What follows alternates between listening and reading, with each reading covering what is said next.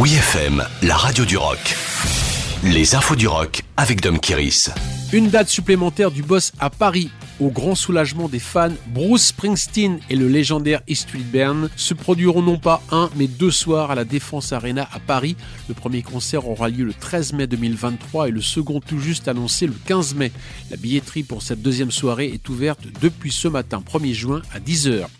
Ce deuxième concert a été décidé pour satisfaire la très forte demande de billets, comme l'annonce Gérard Drouot Productions dans un communiqué. Bruce Springsteen ne s'était plus produit en France depuis 2016 pour la tournée anniversaire de The River, dans laquelle il jouait intégralement ce double album mythique sorti en 1980. Le boss a d'ailleurs déclaré qu'il avait hâte de retrouver le public français qu'il estime être un public loyal.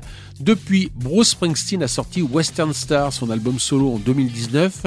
Un an plus tard, il rappelait les musiciens du East Street Band pour enregistrer le 20e album Letter to You dans son studio du New Jersey. Des extraits de ce dernier album seront certainement inclus dans la setlist, mais les fans attendent bien sûr ces grands classiques comme un cérémonial généreux de plusieurs heures de concert, couronnant 50 ans de carrière depuis le premier album Greeting from Asbury Park, sorti en 1973. Wet Leg au festival Wheel of Green. La programmation du festival parisien a réagi en moins de 24 heures suite au désistement pour raison de santé de Grims et de Girl in Red pour annoncer leur remplacement par le groupe Wet Leg. D'après le site spécialisé dans la Britpop Son of Violence, la nouvelle sensation britannique sera donc à l'affiche de l'édition 2022 de Wheel of Green le dimanche 5 juin.